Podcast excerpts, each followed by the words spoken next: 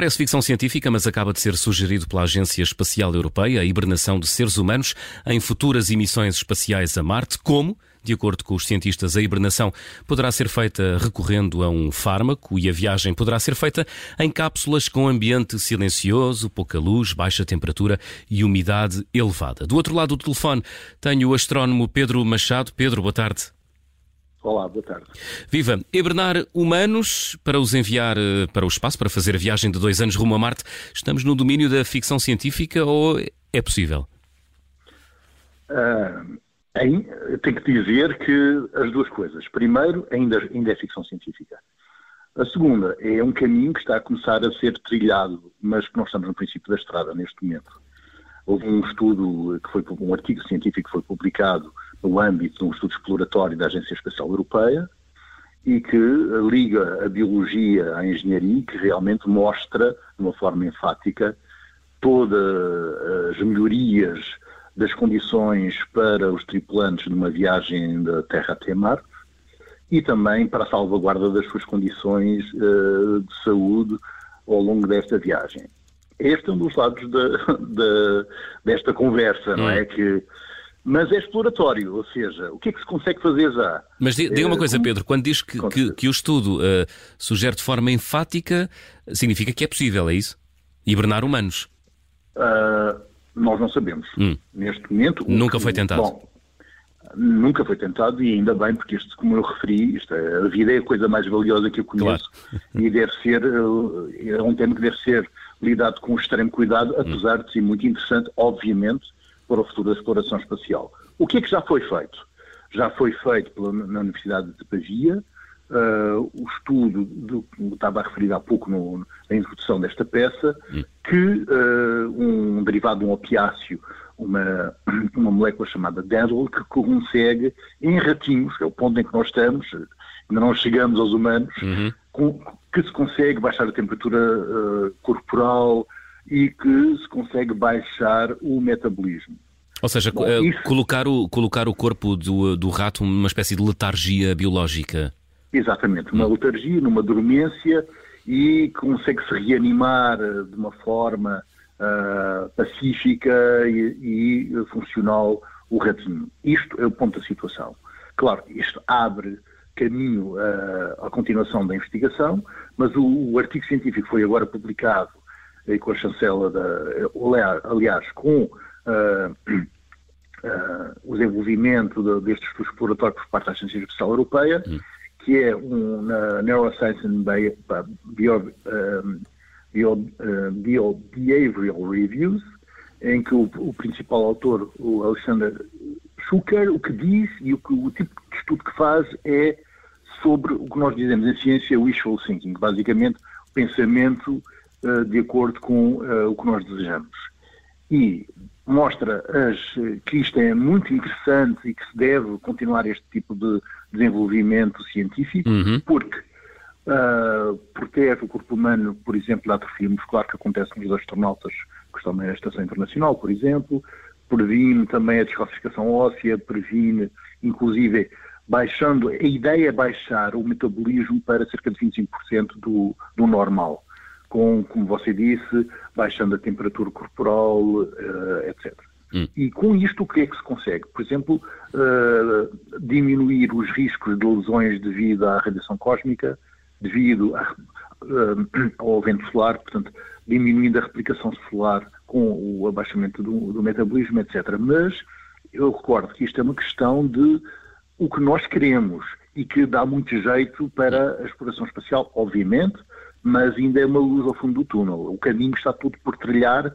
O que mostra é que vale a pena desenvolver este tipo de investigação em termos de em engenharia e em termos biomédicos, uhum. visto que há muito, há muito interesse em termos de, da saúde dos astronautas, uh, porque diminui muitos dos problemas que fisicamente podem ter, mas também do, do foro psicológico, hum. Né? o facto de que, estarem que problemas confinados. Físicos são, que problemas físicos e psicológicos são esses uh, que surgem uh, durante uma viagem de muito tempo rumo ao espaço, Pedro Machado? Muito tempo, por exemplo, e, e repare, estamos a falar de uma ida a Marte, que pode chegar a cerca de dois anos uhum. a viagem, e ent, então, elencando os, os problemas em termos físicos, tem a ver com a atrofia muscular, tem a ver com os problemas da, da radiação uh, solar e cósmica, tem a ver também com a descalcificação óssea, portanto, isto são todos os, os problemas que nós já conhecemos do, do, dos astronautas que estão, neste momento, por exemplo, a missão na, na, missão internacional. Portanto, é algo que nós já conhecemos bem,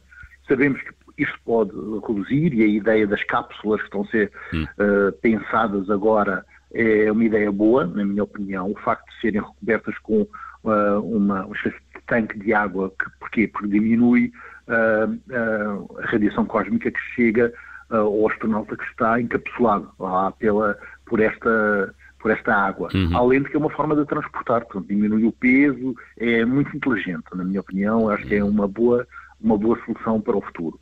Depois, em termos psicológicos, o facto de estar com, em confinamento uh, num espaço muito exíguo e, além disso, em que não há muito a fazer, enquanto está a decorrer o, o, o cruzeiro, uh, a viagem de cruzeiro, entre, em que basicamente a nave pode ir em, vamos dizer, piloto automático, uhum.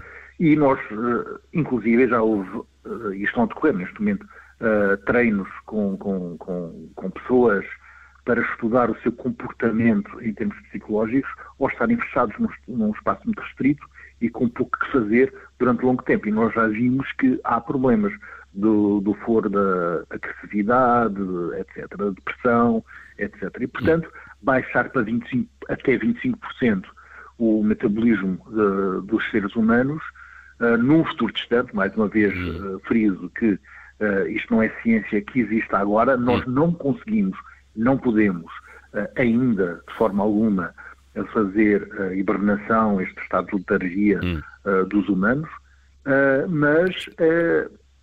a Agência Especial Europeia está hum. a, a apostar no desenvolvimento desta, desta possível é, técnica. É para já uma, é para já uma sugestão. Muito inteligente. Muito inteligente. Assim, mais do que sugestão, porque já há muito trabalho a ser uhum. desenvolvido. Uhum. Agora, no referi, há o lado uh, do, do, tipo de investigação que está a ser feito com os ratinhos e com a molécula Derl neste momento, uhum. e por outro lado com a ligação com a engenharia e com a criação das cápsulas, porque estas coisas demoram muito tempo. Claro. Portanto, forem, Até porque depois há, há, há também aqui uma dimensão ética um, a ponderar, não é?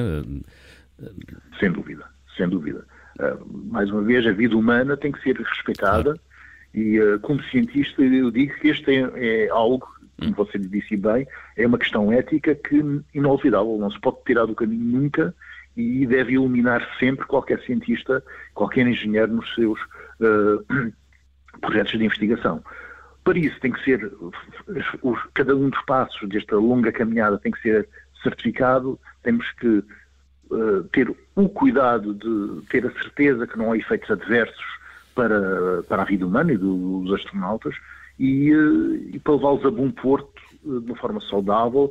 Claro que pode haver benefícios, com certeza, e eu sou apologista do desenvolvimento desta investigação, mas eu diria que até chegarmos lá, se calhar ainda vamos conversar algumas vezes. Uhum. Na história, Pedro, na história da exploração espacial, já disse que sim, que já foi tentada, ou aliás, na história da ciência já foi tentada a hibernação de seres vivos, mas já foi tentado a hibernação em contexto espacial?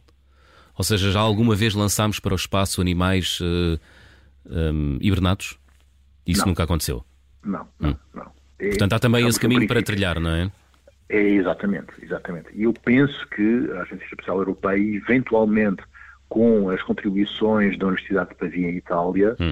uh, ao, juntado com a componente de engenharia médica que está a ser desenvolvida na Universidade de Munique, na Alemanha, neste momento, uh, a ideia é haver esta dualidade de, por um lado, desenvolver as técnicas primeiro eh, nos ratinhos, como estão a fazer na Universidade de Pavia, uhum. E eh, já tendo a certeza, porque também temos que respeitar, pelo menos na minha opinião, é vida e deve ser respeitada, Sim.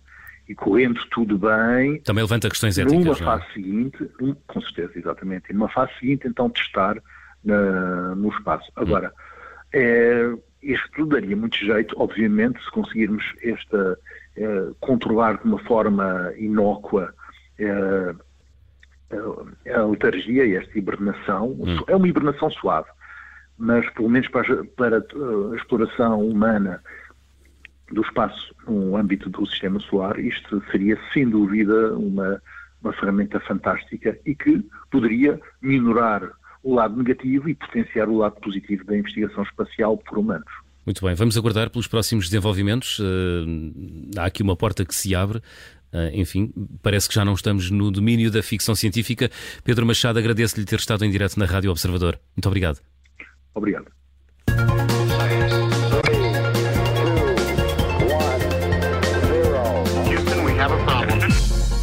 Obrigada por ter ouvido este podcast. Se gostou, pode subscrevê-lo, pode partilhá-lo e também pode ouvir a Rádio Observador online em 98.7 em Lisboa e em 98.4 no Porto.